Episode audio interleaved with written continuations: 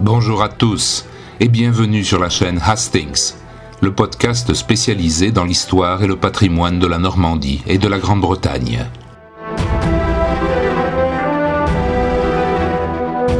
Dans cet épisode, je vais évoquer pour vous un événement tout à fait important de l'évolution de la société britannique au début du XXe siècle. En effet, ce ne fut qu'en avril 1944 que le droit de vote fut accordé aux femmes françaises, mais les Anglaises, elles, avaient obtenu ce droit des décennies auparavant. On le sait peu, mais déjà dès le XIXe siècle, de nombreuses femmes indépendantes, payant leurs impôts, pouvaient voter lors des élections locales, comme le stipule une loi de 1869, complétée par une autre de 1894. Cela ne représentait pas un électorat considérable, mais ce n'était pas négligeable non plus. Plus d'un million d'entre elles étaient inscrites sur les listes électorales en 1900. En revanche, pour voter aux élections parlementaires, l'affaire fut plus compliquée et plus spectaculaire. Des mouvements de revendication avaient déjà commencé à se structurer dès 1868, puis en 1897. Mais ce fut en 1903, avec la création de la WSPU, Women's Social and Political Union, que les événements prirent une importance considérable. Ce mouvement était dirigé d'une main très ferme par trois femmes, particulièrement dynamiques et déterminées. Emmeline Pankhurst et ses deux filles, Chrisabel et Sylvia. Pour faire valoir leur cause, les Pankhurst et toutes leurs suffragettes employèrent des moyens de plus en plus radicaux au fil des mois. Il ne s'agissait plus simplement de crier dans les rues, en brandissant des pancartes et en distribuant des tracts ce militantisme acharné devint ouvertement violent.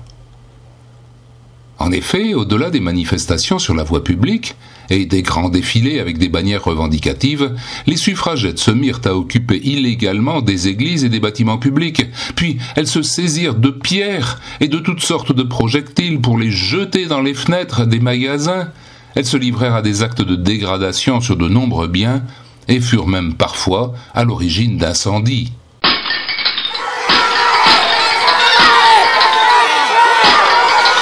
On assista à une véritable escalade de vandalisme. Bien évidemment, de tels agissements n'engageaient guère la population à trouver leur mouvement sympathique, surtout à partir de 1912. Et forcément, la réponse des autorités ne se fit pas attendre. Arrestations, emprisonnements, menaces. Certaines suffragettes entamèrent alors des grèves de la faim, et il fallut avoir recours à des séances particulièrement pénibles de nourrissage forcé par sonde, ce qui créa un vrai scandale. Beaucoup d'Anglais furent indignés. La presse en faisait ses gros titres. Tout le monde commençait à en avoir assez. Cette affaire aboutit à la proclamation du curieux Cat and Mouse Act en 1913. De quoi s'agissait-il? Eh bien, une prisonnière était temporairement libérée si la grève de la faim qu'elle avait entamée mettait sa vie en danger mais elle était ensuite réincarcérée pour achever la durée de sa peine après avoir repris des forces. En réalité, rien ne semblait pouvoir arrêter la furie des militantes. En 1914, elles s'en prirent au musée et lacérèrent à coups de couteau des tableaux de la National Gallery, puis mirent en pièces un sarcophage égyptien au British Museum. Ce fut alors qu'un événement catastrophique se produisit. Un événement aux conséquences immenses qui allaient bouleverser toute la société pour toujours, la guerre.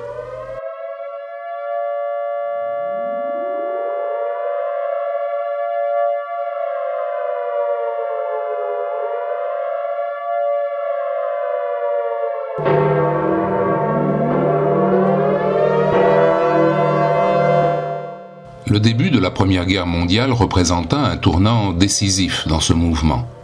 Emmeline Pankhurst, pressentant sans doute les horreurs qui se profilaient à l'horizon, appela ses troupes à ne plus se livrer à aucune action militante spectaculaire et à faire profil bas.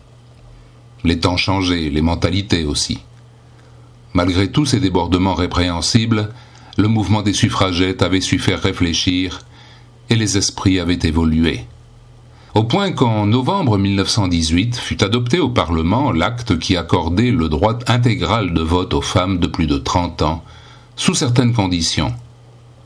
le 14 décembre 1918, elles purent voter à une élection générale pour la première fois.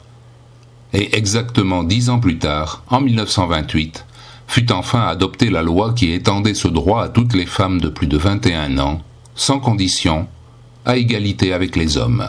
Il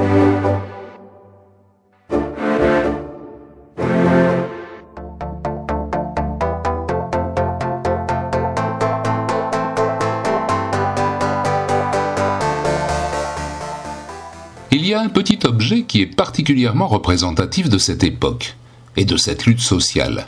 C'est une pièce de monnaie que l'on appelle un suffragette penny. Il s'agit d'une petite pièce qui a été volontairement détériorée à la main. Sur le visage du roi Édouard VII, on a poinçonné le message Votes for Women. De nombreuses piécettes ont ainsi été défigurées par les suffragettes qui les remettaient ensuite en circulation.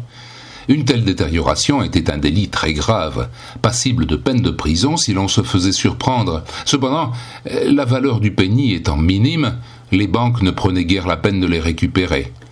Et cette technique permettait aux militantes de véhiculer partout et auprès de toutes les classes de la population leurs messages revendicatifs. C'était une brillante idée.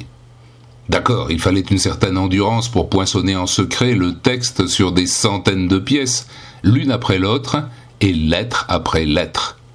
Mais les suffragettes, décidément, ne reculaient devant rien.